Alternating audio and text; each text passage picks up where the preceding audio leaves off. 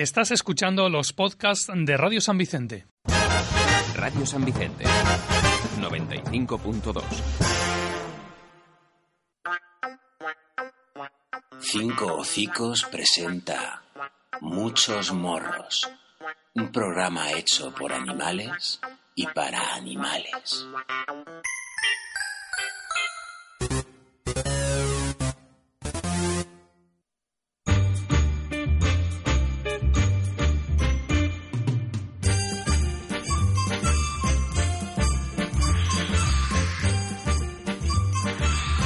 Buenas tardes, compañeras, compañeros. Eh, bueno, pues hoy traemos un tema bastante curioso, complicado, mm, por lo menos llama bastante la atención en que, bueno, pues a todos los responsables de perros, sobre todo, eh, ahora nos comentarán a ver si hay algún otro que esté obligado a la identificación, me he quedado un poco en blanco, pero eh, nos obligan a, a, identificarlos y, bueno, pues ya no es solo que nos obligue, sino que al animal, desde luego, le beneficia pero nos encontramos con, por desgracia, bastantes noticias en las que mm, se pierden animales, se pierden perros y, bueno, eh, desde el servicio de recogida, tanto en carreteras, que si no me equivoco se, se lo comentaremos después, se encarga el Ministerio de Fomento, eh, de las carreteras que le pertenece y en los municipios el servicio de recogida de residuos mm, sólidos en, en la contrata que tenga el municipio.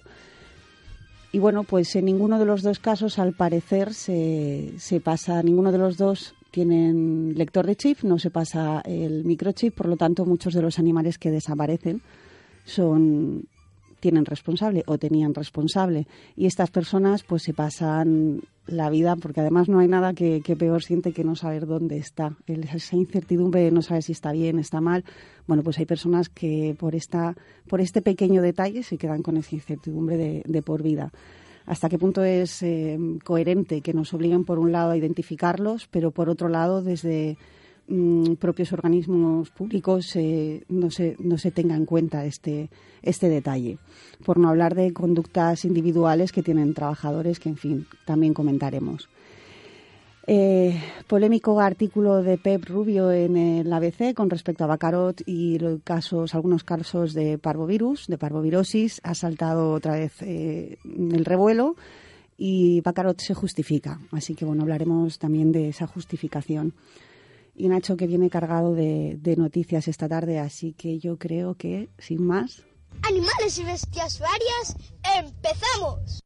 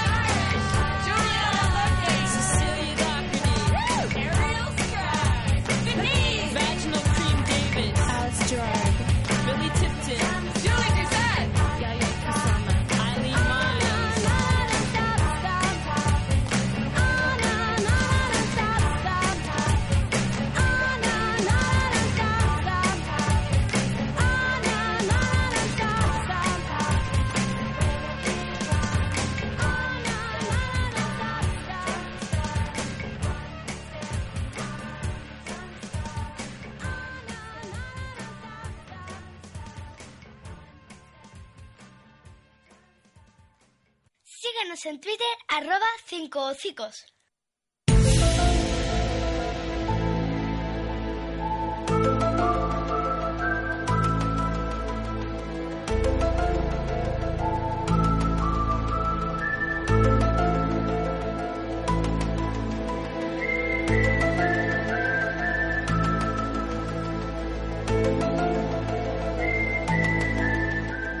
Bueno, pues vamos a hablar del misterioso caso de la parvovirosis en, en Bacarot.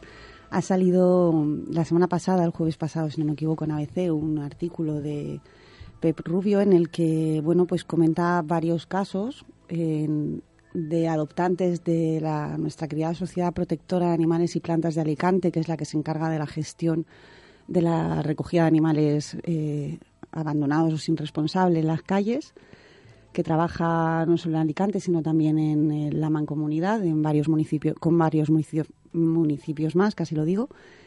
Y bueno, eh, los adoptantes han sacado un cachorro de allí, al día siguiente le han hecho test de parvo, eh, ha dado negativo y al día siguiente ha empezado con síntomas, lo han vuelto a llevar para, para preocupándose por la salud del animal y la respuesta que han recibido Mm, es que bueno pues que les que dejaran el animal allí o bien que les devolvían el importe aportado o bien que les daban otro cachorro que estuviera sano. Y que el animal lo dejaran y aquí mm, yo hablaría un poco en mayúsculas y ya lo vería un veterinario eh, comentan otro caso de un perro adulto que también se contagia de parvo y bueno, no es la primera vez que, se habla de este tema, pero me parece que es importante que destaquemos porque claro, ha saltado la liebre, no sé, y los comentarios o los, la defensa por parte del voluntariado y los trabajadores de, de Bacarot lo que alegan es que, en todos los albergues o en todos los sitios donde hay acumulación de animales, eh, de perros, pues va a haber parvo. Entonces, que, vaya novedad. Eh, es un poco esa es un poco la justificación. Y bueno, yo creo que es importante, eh, ya hago caso a los compañeros Rubén y Nacho y no entro a esa polémica del Facebook y redes sociales, pero sí que creo que es importante que, que, no se desvirtúe, la verdad. Por supuesto que es eh, cuando hay muchos perros que entran, salen, que que bueno pues que se tiene control pero pero es mucho más difícil que cuando se tiene solo uno hay riesgo de contagiar de enfermedades no solo de parvo sino de otras muchas enfermedades pero creo que el, centro de la cuestión es cómo se gestiona ese contagio o cómo se gestiona ese animal enfermo o esos animales enfermos. Buenas tardes, Nacho. Buenas tardes. Rubén, buenas tardes también. Así. Hola.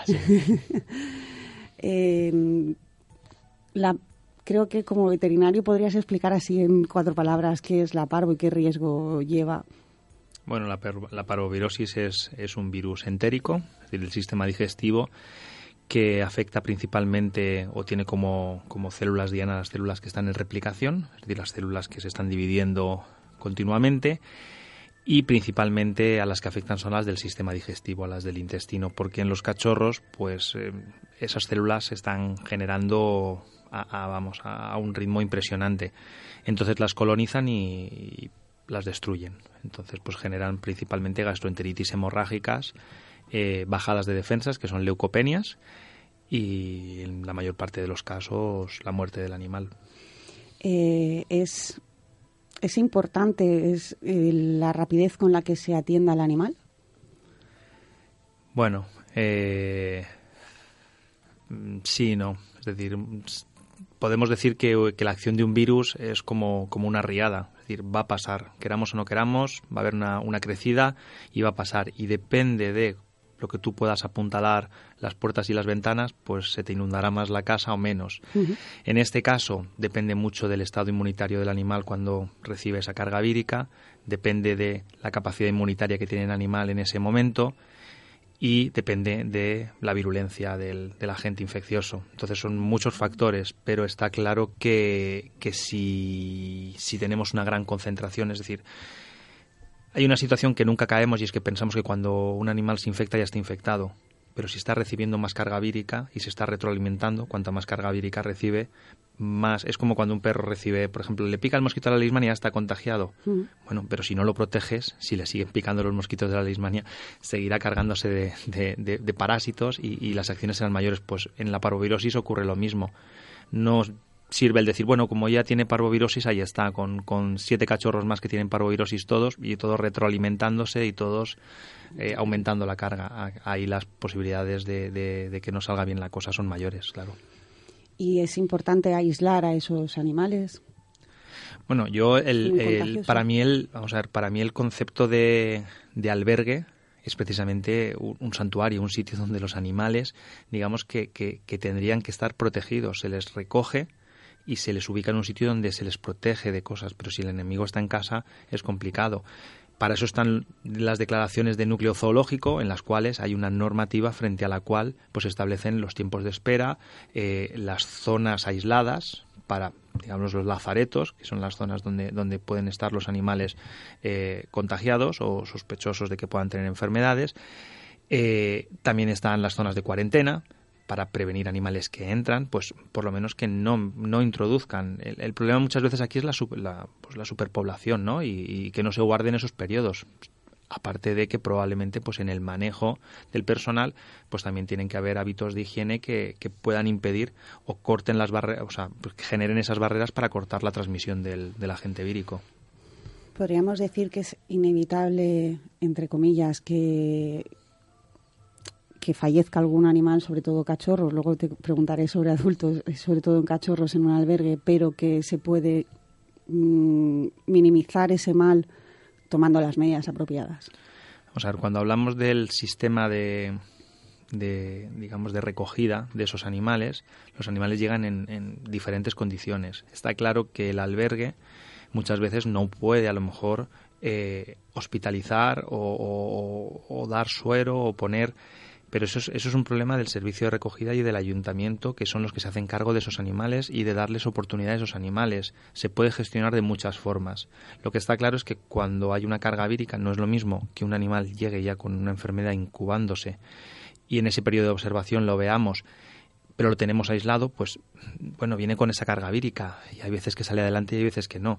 Para mí lo grave es que se contagie dentro de, es decir, por haber introducido una camada, sanos. animales que estaban sanos allí se contagien por, por porque ha entrado un animal, que eso es lo que suele ocurrir. De repente tenemos un, un- una situación estable y de repente entra una epidemia. No puede, no, o sea, no, no puede ser así.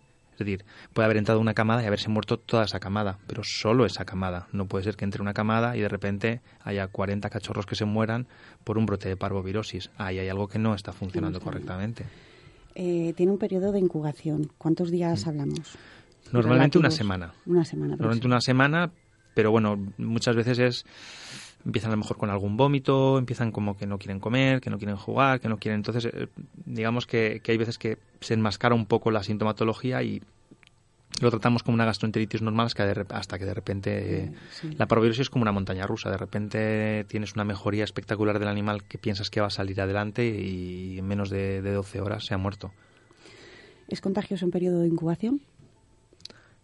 En periodo de incubación, en un principio, en, digamos que depende del, del periodo de incubación, es decir, puedes estar eliminándolo sin tú todavía haber mostrado síntomas. Entonces, el periodo de incubación, digamos que no es lo mismo al principio, que es cuando contraes el virus, que después el, el- el- el virus tiene que asentarse en tu organismo, empezar a replicarse para poder liberarse, porque el contagio es orofecal, es decir, es a través de las heces que normalmente, mm, digamos que invaden el ambiente.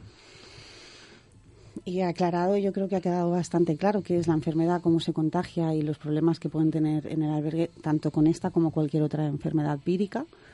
Eh, ¿Qué opinas de la defensa que está poniendo eh, el albergue de Bacarot con respecto a la parvo?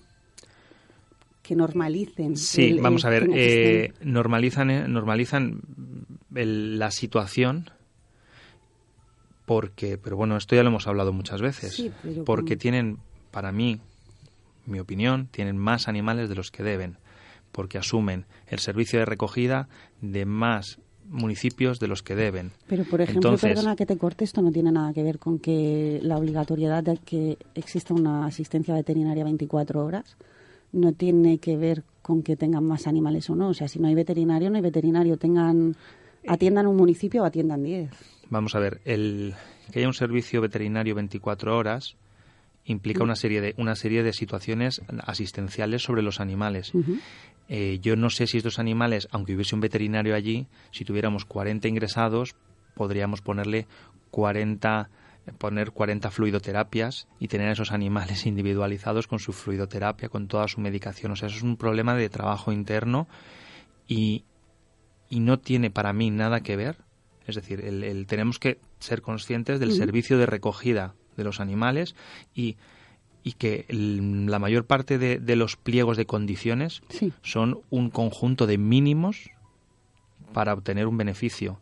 Hay protectoras que con un veterinario solo se amoldan al número de animales que pueden eh, eh, digamos que, eh, que, pueden atender y que pueden tener y los tienen en buenas condiciones y siempre pueden ocurrir cosas pero funciona correctamente y hay otros centros en los cuales pues aunque haya un veterinario no da abasto independientemente de los protocolos que tengan es que mm, hemos tratado muchas veces el asunto de la protectora y, todos sabemos lo que, lo que hay detrás o lo que presuntamente hay detrás. Y es, hay un exceso de animales, hay un exceso de tráfico. Si tú tuvieras perfectamente los lugares delimitados, ¿por qué no tienen cuarentena? Porque no tienen espacio. ¿Por qué no tienen una serie de manejo? Porque, porque no tienen medios para trabajar correctamente bajo mi punto de vista. Entonces, todo eso predispone a pues que mucha gente se lleve a su animal y adquiera la responsabilidad y se vaya con esa alegría y se encuentre, con, con, Pero ¿cuál es el problema? También que eso no se denuncia. Entonces, cuando tiras de estadísticas y de saber cuántos animales ha ocurrido esto, no hay estadísticas. El ayuntamiento, es verdad, no tiene herramientas, porque no todo el mundo que le pasa eso no quiere tener problemas, ya tiene bastante con, con haber eh, tenido una mala experiencia como para decidirse a, a denunciar el hecho de me han obligado a esto, me han obligado a lo otro, ha ocurrido esto y ahora mismo estoy en esta situación pocas de esas, muy pocas llegan. Es, es, es un poco el comportamiento que tenemos las personas. Seguiremos animando a que se, se comunique. A la, son denuncias que, es verdad, no van a llegar a, ningún sitio, pero sí que sirven para que el ayuntamiento tenga esos datos y realmente pueda preocuparse. Bueno, no, no es que no vayan a llegar a ningún sitio, sino que si llega un momento en el que hay tantas denuncias como casos reales hay, pues probablemente estadísticamente el, el ayuntamiento esté obligado a cambiar de estrategia con respecto a la, recogida de animales. No puede ser que se recojan casi 70 animales de una casa recientemente y hayan tenido que repartirlo por asociaciones que no tienen núcleo zoológico, por casas de acogida de gente conocida, de confianza del personal del ayuntamiento, porque no quieren llevarlos a, un sitio donde deberían estar, que es donde legalmente tienen que estar, que es la Sociedad Protectora de Animales el albergue, que son los que tienen el, compromiso de recoger a esos animales bajo pliego. Y directamente el ayuntamiento haga el trabajo a la protectora, que es como si a mí me solucionan los problemas antes ni siquiera de que me lleguen. Entonces, eh, bueno, pues si, si desde el principio no cumplimos las normas que nosotros mismos nos, nos, digamos que nos marcamos, lo único que estamos haciendo es salvarle eh, la casa a, a, quien no debiera. Y entonces yo, que no tengo capacidad, que además, encima, todos los gastos económicos y todo repercute en, en mí como asociación, eh, lo estoy asumiendo altruistamente, mientras que alguien que sí que tiene concedido el servicio de recogida y que debería hacer eso y debería, mm, digamos que, lanzar el grito y decir, oye, hasta aquí. Eh, entonces nosotros mismos viciamos y, el, sistema y lo, y, lo, y lo estamos, digamos que malcriando. Sí, estamos encubriendo, desde luego que sí. Eh, bueno, habrá a ver si, si, empiezan a cambiar las técnicas de, intento de ayuda de las asociaciones porque parece que no aprendamos la, lección. Eh, he de, puntualizar que en en este último año sí que se han, lo que era el espacio de, la, de la, incineradora del horno crematorio en Bacarot se ha convertido en cuarentenas, pero que puntos suspensivos. Quiere decir que no, no, no cubre, ni muchísimo menos, el espacio, las jaulas y para el número de animales que reciben y que atienden. Así que son cuarentenas relativas, pero bueno, ya hay cuatro jaulas más en, en Bacarot donde aislar a los, a los animales. La única forma de saber la verdad sería que todo el mundo digamos que si tiene un caso de este tipo, lo denunciara y hubiese estadísticas reales, porque al final eh, es una lucha de verdades y es una lucha de percepciones y como ya están tan posicionados los bandos, mm, realmente nunca sabremos quién tiene la verdadera razón. Simplemente hay hechos. Hombre, documentación hay, ¿eh? Para, para Mira, si hubiese, si hubiese, esto, estamos en lo mismo. Si hubiese documentación, habría acción. Si no hay acciones, es porque Eh. esa documentación no es válida. Esto es como, digamos, la- las reglas están hechas para jugar, para jugar el partido. Y el partido es igual que cuando se comete un crimen o se comete, y si no que me corrija Rubén, cuando se comete cualquier situación, es decir, tienen que haber hechos probados. Y esos hechos probados, si existen, no tienen que dar lugar a duda. Y si dan lugar a duda, no se puede actuar frente a ellos. Aquí de discrepar completamente en el momento que, bueno, eh, las tres asociaciones un poco que Que recogen esos perros para evitar que entren en la protectora. y gatos. Eh, hemos presentado documentación perfectamente válida, cartillas, recibos de la propia, del propio albergue, certificados veterinarios y dónde han llegado. Todo eso dónde ha llegado. ¿Y dónde están las sanciones? Todo, en- en- estamos en las mismas, todo eso dónde ha llegado.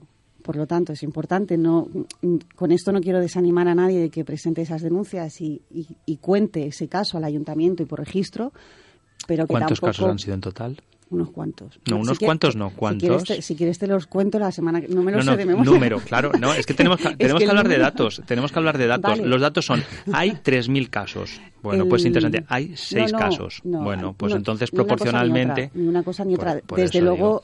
Una de las mayores quejas que he tenido las as- la- estas tres asociaciones es que, a pesar de que se nos llama a nosotros para contarnos absolutamente todo el caso y todas las penas, cuando dices cuál es la solución o, o por lo menos cuál es el siguiente paso que deberían de dar, que es la denuncia, ay, no, yo es que eso no. Está claro que esa queja siempre la hemos tenido, pero ni tres ni tres mil pero los hay. O sea, quiero decir, en esa parte no todo sea echar piedras a las asociaciones, en esa parte sí que hemos puesto y nos hemos preocupado de, que esa documentación sea documentación legal, certificada y válida. Si no es tontería hacer el trabajo. Vamos a ver que esto se hace de manera. Cada uno luego tiene que buscarse las castañas, trabajar y tener más vida. Entonces tampoco te conviene hacerlo mal porque sí. Pero, eh, desde luego, falta todavía muchísima colaboración con el tema de las denuncias y con el tema de, de- de comunicar al ayuntamiento que, en Alicante y en cualquier municipio, pero en Alicante tenemos un caso muy concreto y es que se comunique al ayuntamiento que lo que está pasando, lo que está pasando y no darle más herramientas de, de gritos a, a la gente que está allí. Pero bueno, eh, con respecto a los perros adultos, aunque sea puntualizarlo de manera, porque si no nos, nos echamos el programa con Bacarot y tampoco vamos, es la intención. Eh, ¿Se puede contagiar un perro adulto vacunado de parvovirus? Bueno, el problema que tenemos con, con el parvovirus es que no es solo un virus, hay muchas variantes y, y sobre todo con los movimientos demográficos, con la llegada de cachorros de países del este sin vacunar y hay veces que en, en situaciones lamentables, pues llegan cepas a las cuales nuestros, nuestras vacunas no están acostumbradas. Entonces, incluso perros que pensamos que son inmunocompetentes frente, frente al virus del parvo, de la parvovirosis, pues resulta que están afectados. Y bueno, pues hay, ha habido casos de, de perros adultos que, que han podido fallecer de, de parvovirosis, aunque no es lo normal. Bueno, pues eh, muchas gracias Nacho. Hasta aquí el tema de Bacarot y virus y las posibilidades y sobre todo la diferencia entre una gestión de que la enfermedad existe, está, puede pasarle en particular a un criador, que existen también, a una tienda o a un albergue, pero la diferencia está en cómo se gestione una vez se haya, nos demos cuenta o empiecen los síntomas de, de que ese mal está ahí. Vamos a continuar, que el tema también trae cola.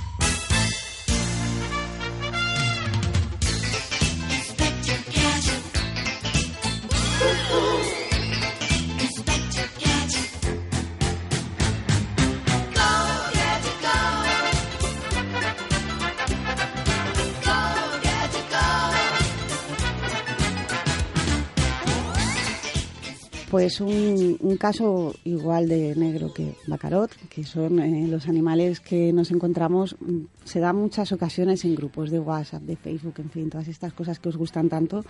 Eh, el, me he encontrado un gato en tal calle, lo ha atropellado un coche, está muerto y, y, no sé a quién llamar, no sé cómo.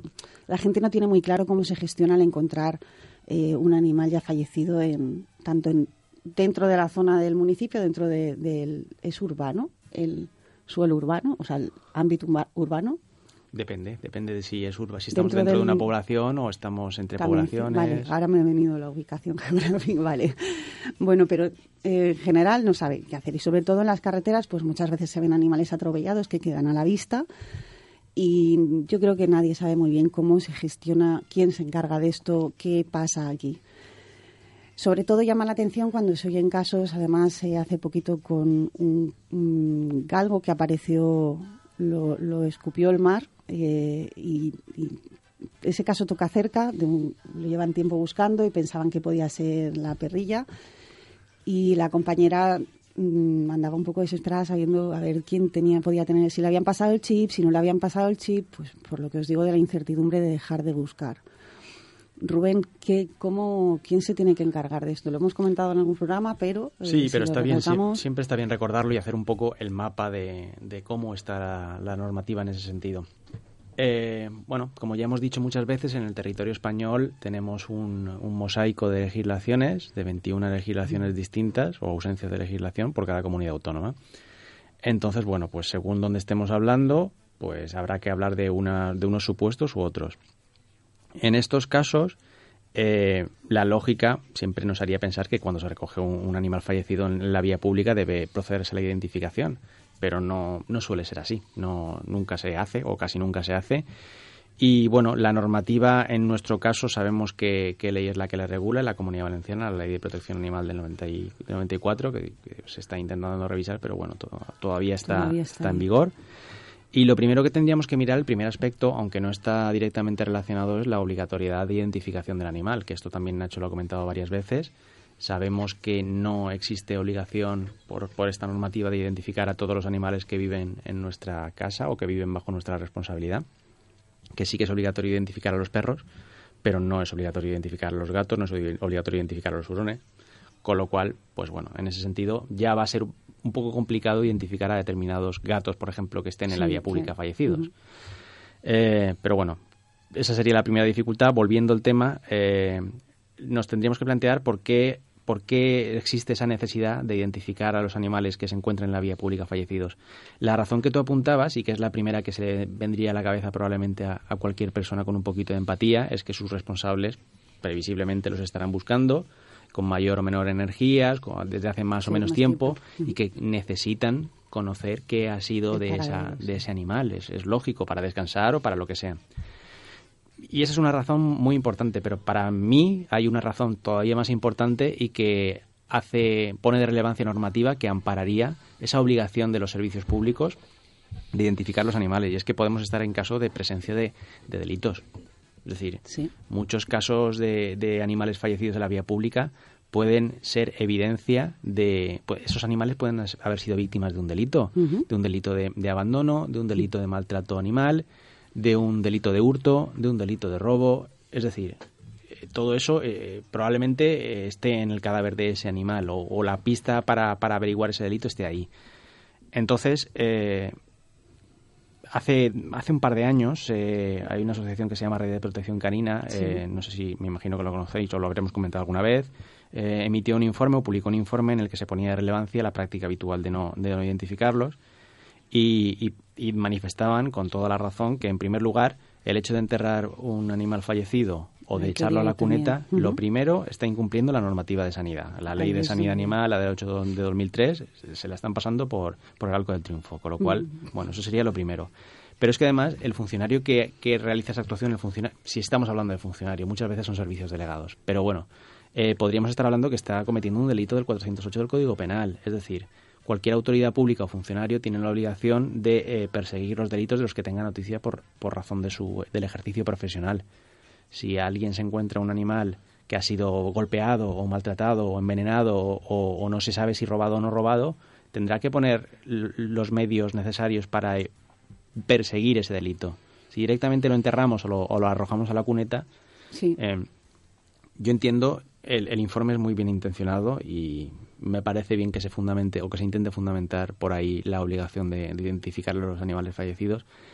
No, por supuesto, nunca ha habido un caso en la esfera penal en la que un funcionario, en el que un funcionario haya sido condenado por esto, ni me, y me atrevo, me atrevo a decir que no lo va. despedido, no, eso, no va a suceder, eso no va a suceder, y sobre todo desde la esfera penal. Evidentemente, un juez no va a considerar que, es un delito el, el hacer esto, pero si nos pusiésemos exigentes y la, ley, la interpretación de la ley cambiase, desde luego podría darse el caso. Y esto es mm, aliciente más que suficiente para que se establezca ese protocolo de identificación. Porque ya digo, es que hay muchos delitos que, que pueden haberse cometido, incluso sanciones administrativas.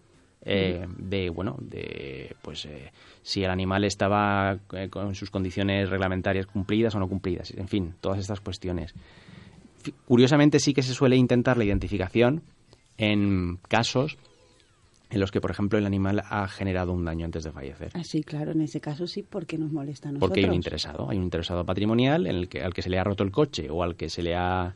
Pero es que por la otra parte también hay un interesado, quiero decir, hay una familia que lo busca. Sí, pero hay un interesado directo en ese momento. Y material. Claro, mm. y, económicamente hablando. Sí, en ese momento dice, bueno, yo quiero que se identifique porque me ha roto el coche, el radiador, lo que sea. Entonces, claro, ahí sí que se actúa. Es, de oficio. El problema es cuando es la autoridad o el funcionario o el empleado cuando depende de, la opinión o de la empatía o de la conciencia que tenga eh, eh, la persona que lo encuentra. El problema es el protocolo o la costumbre que se, porque ni siquiera lo podríamos llamar protocolo, que de oficio se, se realiza para el tema del desecho de los, de los cadáveres de animales que, pues eso, o se entierran o se arrojan a contenedores de orgánico, que es absolutamente aberrante. Claro, yo quería plantear eh, así rápidamente, y, con, Nacho, con el tema del tema sanitario que has comentado, es cómo a, nos, a nosotros hablo de responsables de animales particulares que tienen que conviven con ellos. Eh, cuando fallece un animal, eh, no podemos deshacernos, entre comillas, de, de, de, cualquier manera. Tienes que llevarlo a un centro veterinario o tiene que acabar incinerado. No puedes enterrarlo en cualquier sitio, no puedes decidir tú dónde, dónde va a parar. Sin embargo, los operarios, esa era la palabra que antes buscaba, los operarios eh, municipales o no municipales o de contratas o lo que sea, sí que la solución que le dan a encontrar un animal es tirarlo al contenedor directamente, como tú has dicho, orgánicos, o, o enterrarlo tal cual, o sea, sin ningún tipo de... porque se han encontrado animales enterrados, además animales con chip que en este caso, bueno, pues sí que hay denuncias de la persona responsable y que para que encontrara a la perra, Luna, pues eh, se dio un cúmulo de, coincidencias que fue casi un milagro. Y eso que yo no creo en los milagros, pero si no, la de perros que habrá por ahí enterrados. Claro, lo, que, lo que estoy defendiendo en realidad, lo que, lo que digo no, no es que el operario tenga que proceder a enterrar reglamentariamente a esos animales, porque al final la ley a quien responsabiliza... ¿Pero qué es lo que se hace? Sí, sí. Ah, vale, vale, vale. No, pero lo que vengo a decir es que cuando se solicita un cambio en este sentido, la ley lo que dice no es que tengan que hacerlo así, sino que eh, quien es responsable de dar destino a, ese cadáver es el responsable, valga la redundancia, del animal. Con lo cual, si el responsable es quien tiene que asumir esos gastos de enterramiento o lo que sea, o de incineración, eh, habrá que localizarlo. Habrá que localizarlo. Entonces es lógico que sabemos que no tienen medios materiales, pero es lógico que se cuente que las administraciones proporcionen medios materiales para que los operarios o quienes se encarguen del manejo de los, de los animales fallecidos en la, vía pública puedan identificarlos, se identifica su propietario y a partir de ahí que eh, los mecanismos legales o procedimientos que correspondan se, se, activen. Es decir, si estamos hablando de un animal fallecido que bueno, no presenta signos de violencia, de haber sido víctima de un delito, sino simplemente estaba deambulando, lo han atropellado y había fallecido o lo que fuese, eh, habrá que ver si el responsable de, ese animal eh, había denunciado su desaparición o no lo había denunciado, si, hay que imputarle un delito de abandono, etcétera. Entonces, todas esas cuestiones habría que dilucidarlas. Claro, es que, es que se queda ahí es como se trabaja por un lado para que Mm, se denuncia el maltrato, se denuncia el abandono, se obliga a poner el microchip. Para nosotros, para los responsables de animales, es todo obligaciones y todo requisitos y cuidado con, con no llevarlo a cabo. Sin embargo, luego la gestión que se hace por otro lado es demencial, por no decirlo de otra manera, pues un poco chocante. Creo que además es algo que no, sí se escucha, pero muy mm, lejano cuando se oye algún caso en concreto, pero no se le da mucha importancia a esa gestión de, esos animales. Sí, pero porque bueno, porque eh, no se ha puesto el foco quizá con la decisión necesaria, pero pero desde luego es una casuística. Yo creo que se dan muchísimos casos en ese sentido. Sobre todo gatos callejeros, gatos que viven en la calle o que tienen responsable y han salido o se han perdido, perderse yo raro, pero han sido abandonados o lo que sea.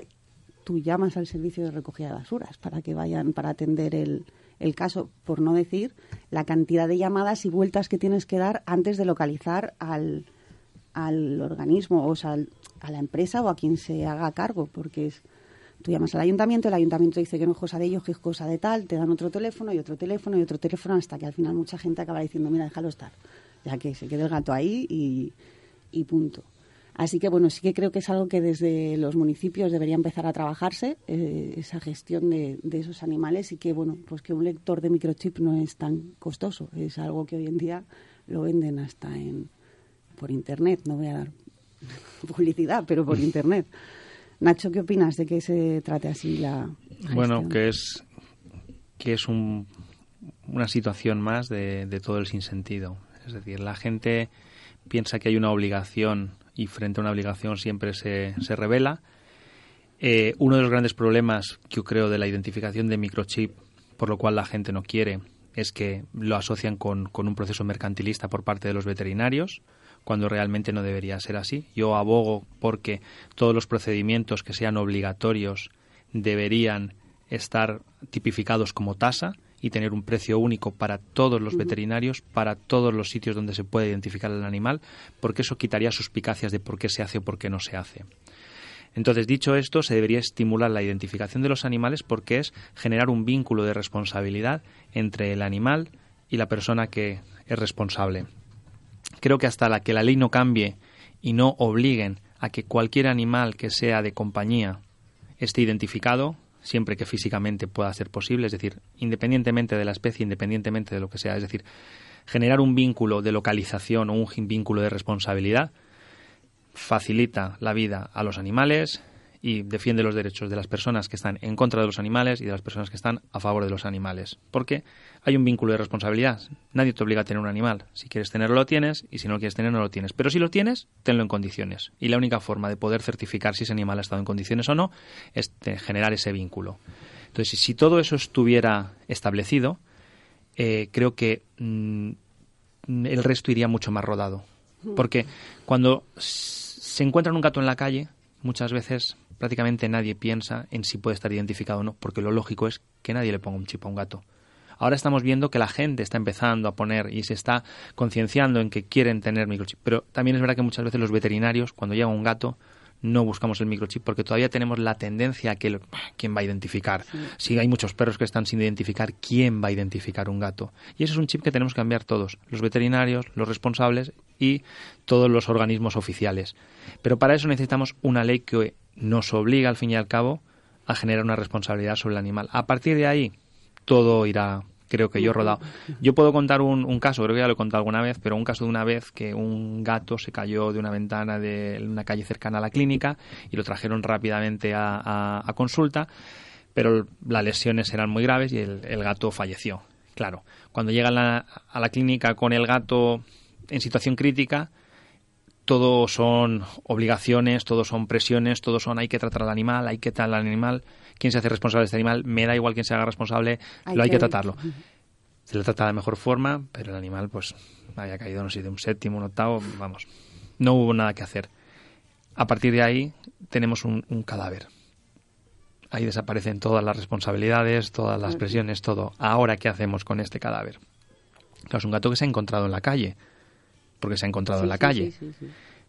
¿Qué pasa? Pues nosotros, en cierto modo, pues llamamos a los servicios municipales porque realmente el coste de las incineraciones, mm, sobre todo, no podemos decir baratas, porque ni caras, no están ajustadas a precio, pero tienen un precio.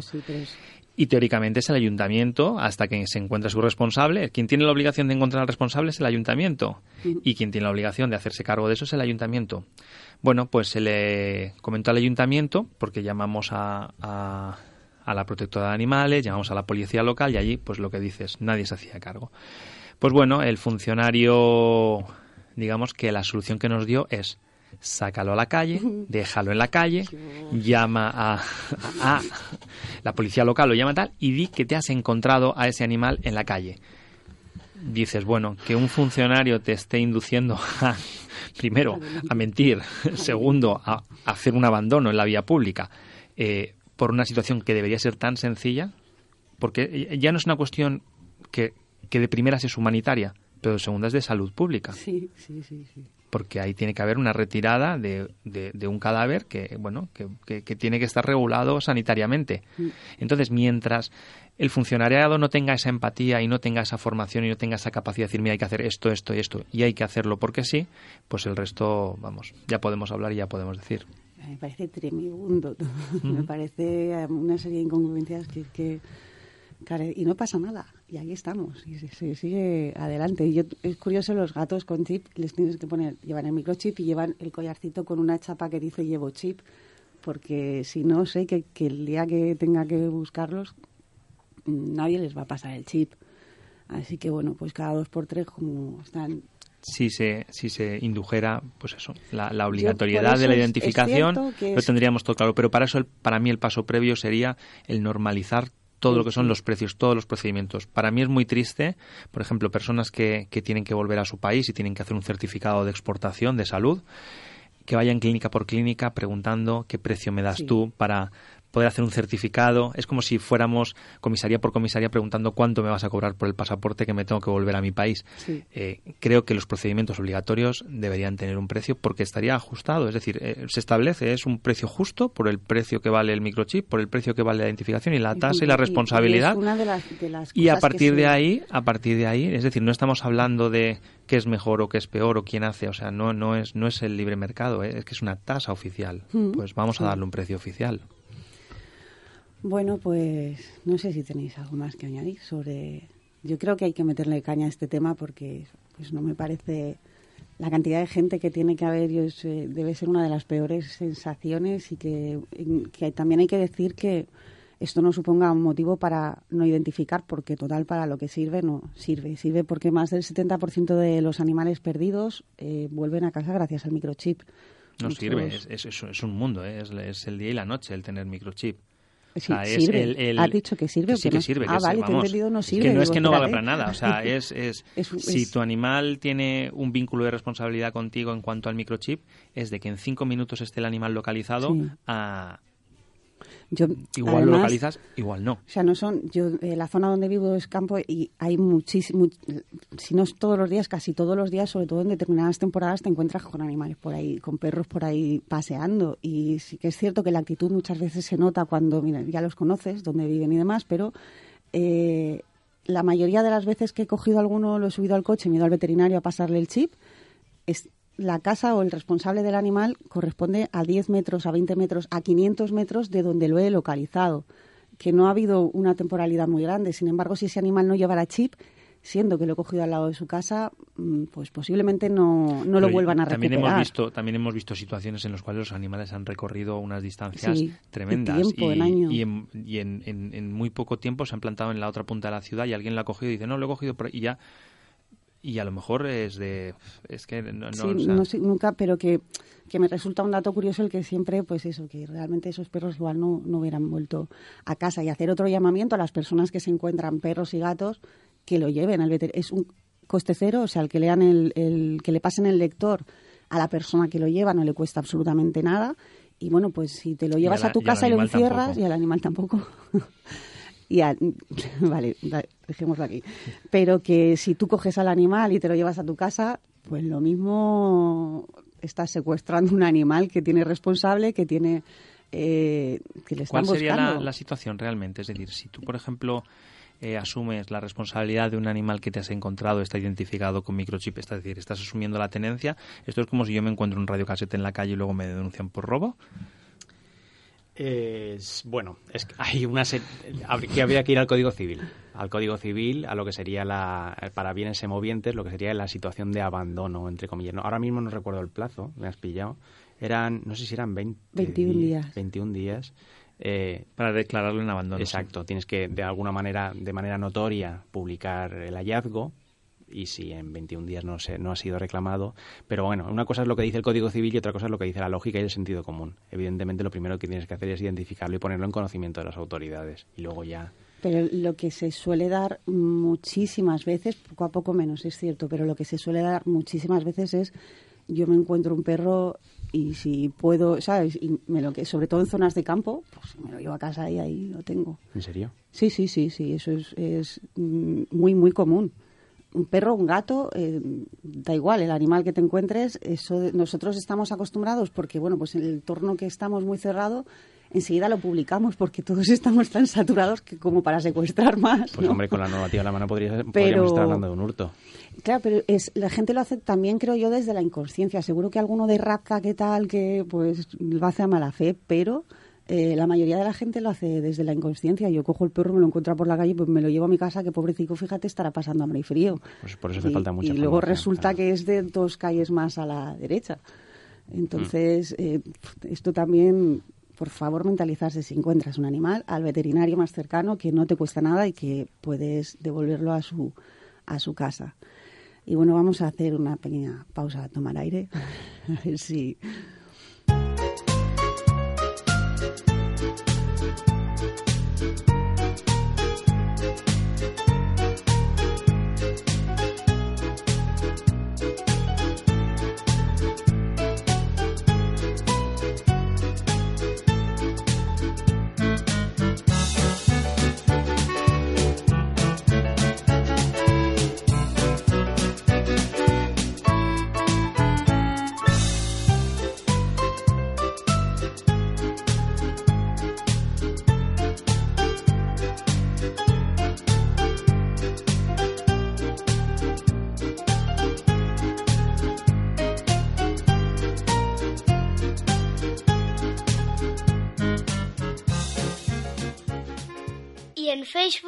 únete al grupo Muchos Morros.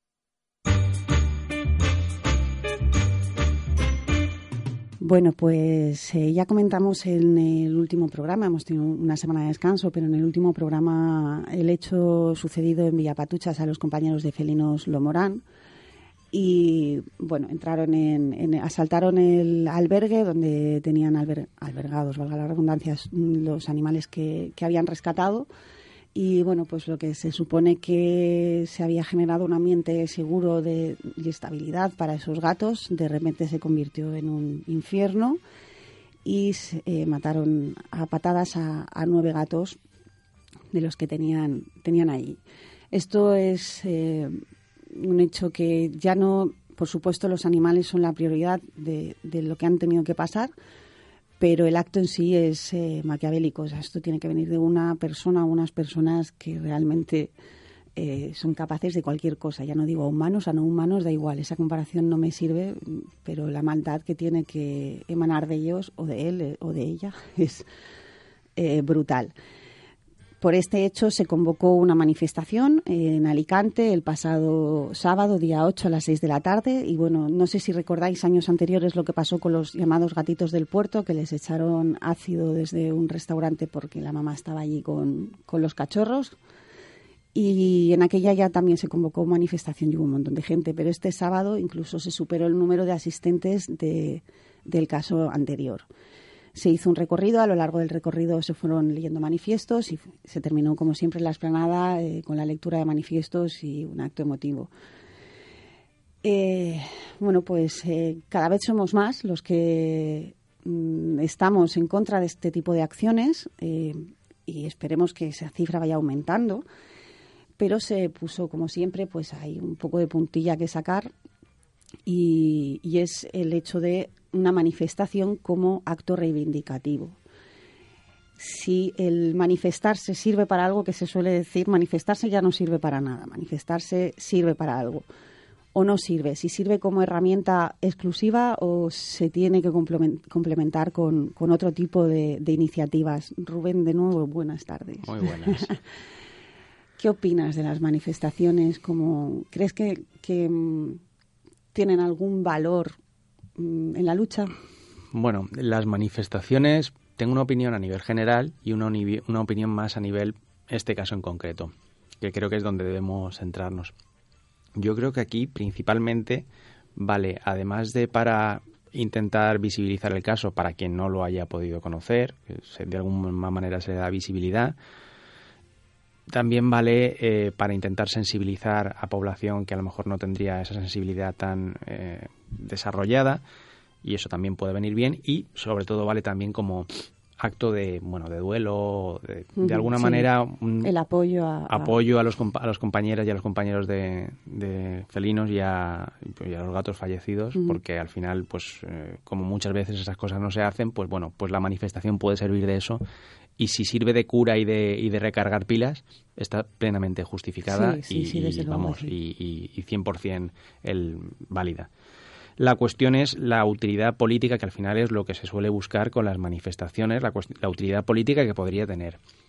Yo, y esto ya lo comentamos la, la en el último programa, mm, no considero que la normativa sí que se podría endurecer, pero la normativa que podría con la que podría condenarse a, los autores o al autor de, este, de estos crímenes. Creo que está bastante se ha endurecido bastante en la última reforma y que tiene una envergadura lo, suficientemente grave como para que una persona que sea condenada por esos delitos eh, se lo piense otra vez eh, si quiere hacerlo. Entonces no es tanto quizá una cuestión de endurecer normativa, sino de que esa normativa sea aplicada eh, 100% y desde el inicio con unas actuaciones y unos protocolos policiales que permitan el esclarecimiento de los hechos. Eso es lo que, conforme te escuchaba, iba a comentarte, que bueno, que está claro que ha cambiado la cosa, que el maltrato, el abandono está contemplado en el Código Penal, pero que si no, si no se persigue a la persona o las personas que cometen un delito y no, no hay fuerza que persiga ese, o sea, el, encontrar a estas personas, a los delincuentes, a los asesinos o como queramos llamarlos, pues de poco sirve que se endurezca. Si no se toma en serio desde el paso uno, desde que se comete la atrocidad, pues tampoco sirve de, mucho. Había que quizás que hacer más fuerza en esa petición. Sí, hay que hacer más fuerza en el sentido de, bueno, de establecer las conversaciones o las comunicaciones necesarias con todos los organismos a nivel policial y a nivel fiscalía para que de oficio la, se persiga el delito desde el principio para ir a hacer un seguimiento específico del caso de qué es lo que se está haciendo, qué es lo que se ha dejado de hacer y además de presionar, poner y facilitar la labor de investigación, que es fundamental. Aquí muchos nos dirán, son solo gatos, ¿vale? Y yo aquí, cuando la gente ya me contesta esto, me viene a la mente una frase de, Nuria Querol, que hablamos con ella hace un par de temporadas por eh, un programa por Biopet, en el que decía, bueno, pues es que cuando nos roban el móvil, nos vamos a, a, comisaría indignadísimos exigiendo que se tome en serio el que nos han robado el móvil, el bolso, las llaves, lo que sea, pero material. Pues, jolines, estamos exigiendo por algo material que mente sana no, no exigiría lo mínimo por vidas. Claro, y aquí ya digo, aparte de exigir, es que el Código Penal lo, contempla perfectamente. Está establecido así, es un delito y hay que perseguirlo con la misma fuerza que se persigue cualquier otro delito del Código Penal. Con exactamente la misma fuerza. Que no tiene cabida esa frase de son solo animales. No, no, además estamos hablando de delitos en los que se utiliza violencia específicamente. Entonces, claro, mm, no podemos decir que es una cuestión menor. Repetida y, en fin. Vamos, al final hemos convencido a Arbúes, ah, al compañero Arbúes Felino, para que eh, hablará con, con, nosotros hoy porque, bueno, pues eh, está claro que podríamos decir que por un lado tenemos eh, lo que ha pasado, pero por otro lado tenemos lo que ha quedado de nuestros compañeros, que, que ahí lo llevan. y bueno, pues hemos querido saber las sensaciones que ha tenido nuestro compañero Arbues. Buenas tardes. Hola, buenas tardes. El pasado sábado en la manifestación. ¿Viste mucha gente o te parecimos pocos? Pues vi mucha más gente de la que de la que pensaba mm. porque bueno un dato un dato claro no nuestro querido querido periodo de información estimó unas 500 personas así que mínimo mínimo, casi, el doble, casi el doble. ya sabemos que, que, les cuesta bastante bastante eh, pues eso decir que la gente que había realmente para un acto un acto así sí siempre se olvida las gafas cuando se trata de animales sí sí tienen ahí de hecho mi pobre madre eh, estuvo compró el periódico el domingo pensando que iba a leerlo en la la edición impresa y pobrecita de ella. No, no, no, no, salió, no. No lo pudo ver. Hubo, hubo muchísima gente y, bueno, por, desgracia volvimos a vernos allí un par de años después de, la manifestación de, de los, gatitos. del puerto, con lo que demuestra que esta ciudad en concreto hemos aprendido hemos aprendido muy poco, no sé, no sé no sé por qué se, tiene que echar esta, esta ciudad a la calle siempre por, por estos por estos casos. Ojalá ojalá esta vez sí que sea la última ya, porque ojalá sea la, sea la última. Bueno, voy a hacer un poco de abogada al diablo y decir que sí que hemos aprendido en el momento que, que las muestras eh, de indignación que se ven en la calle por, por desgracia, por el caso que de los nueve gatos, pues cada vez son mayores y son más indignadas, podríamos decir. Por supuesto, esto ni va a devolverle la vida a los animales, ni va a evitar, por desgracia, que, que si tiene que pasar algo en un futuro vaya a pasar, pero al menos nos queda el consuelo, entre comillas, de que cada vez somos más, que esa frase pues cada vez cobra más vida, ¿no? Sí, sí, eso, eso sí que es verdad. O sea, yo, yo a mí en las manifestaciones no me gusta ir delante, porque eso como sales en las fotos. No me gusta salir en las fotos. en todas las fotos. Exacto. Entonces yo prefiero, yo prefiero. Y tú eres pequeño, además. ¿Eh? ¿Cómo, perdón? Que, digo que tú eres pequeño, como para que no se te vea. Exactamente, como para disimular luego. Sí. Entonces me, recorrí toda la manifestación del principio al final y del final al principio y es increíble la cantidad de gente, de compañeros de, de este mundillo animalista, gente que no son compañeros, que simplemente, eh, o sea, que no son como compañeros del mundo animalista, pero que estaban ahí, que, nos apoyaban un, sábado por la tarde, cuidado, ¿eh? Un sábado por la tarde. Desde Zaragoza vinieron a la manifestación. Desde Zaragoza, me quedé loco con esta chica que no, no recuerdo ahora mismo el nombre, que se cogió un BlaBlaCar de estos y, se vino y sin saber muy bien si podría volverse otra vez al día siguiente, sí, sí. Eh, simplemente para estar con nosotros, o sea, Impresionante. Porque nos lo dijo, dice, es que lo vi y necesitaba estar aquí con vosotros. O sea, compañeros de, toda la provincia, eh, amigos, gente que simplemente te, da un abrazo y te, y te, acompaña, te acompañaba un poco en el momento. Yo yo no sé a cuánta gente abracé que la mayoría ni las conocía. Pero, pero bueno, fue, fue increíble. Por desgracia fue el motivo que nos reunió allí, pero sí que es verdad que te fortalece un poco eso. Y si en algún momento había entrado en nuestra cabeza decir no podemos seguir así, mm. pues al menos nos dimos cuenta que no, que hay que seguir por, porque se hace, animales, por ellos. Y una frase que, que se me ocurrió y que he dicho mucho estos días, que es que somos el único muro que, nos separa a los psicópatas de, los animales, mm. sean gatos, sean bueno, cualquier tipo de animal que te, voy a contar, que te voy a contar a ti. Arbue, se nos acaba el tiempo, eh, tenemos que, acabar el programa. Otro abrazo, otro abrazo. Gracias. Y bueno, me quedo con la frase de que no tendríais que haberos protegido de lo que no tendría que haber pasado. Un fuerte abrazo y nos vemos en las calles. Muy bien. Es un veneno que llevo dentro, la sangre metido, que va a hacer que me mate sin que me hayas siquiera querido. es un veneno que llevo dentro, en la sangre metido, que va a hacer que me mate sin que me hayas siquiera querido.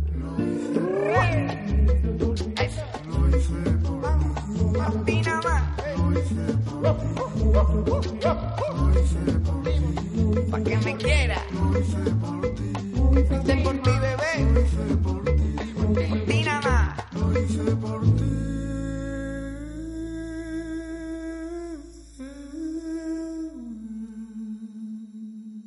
Gracias por escuchar o descargar nuestros podcasts. Síguenos en la 95.2 y en www.radiosanvicente.com o en nuestra aplicación para dispositivos móviles.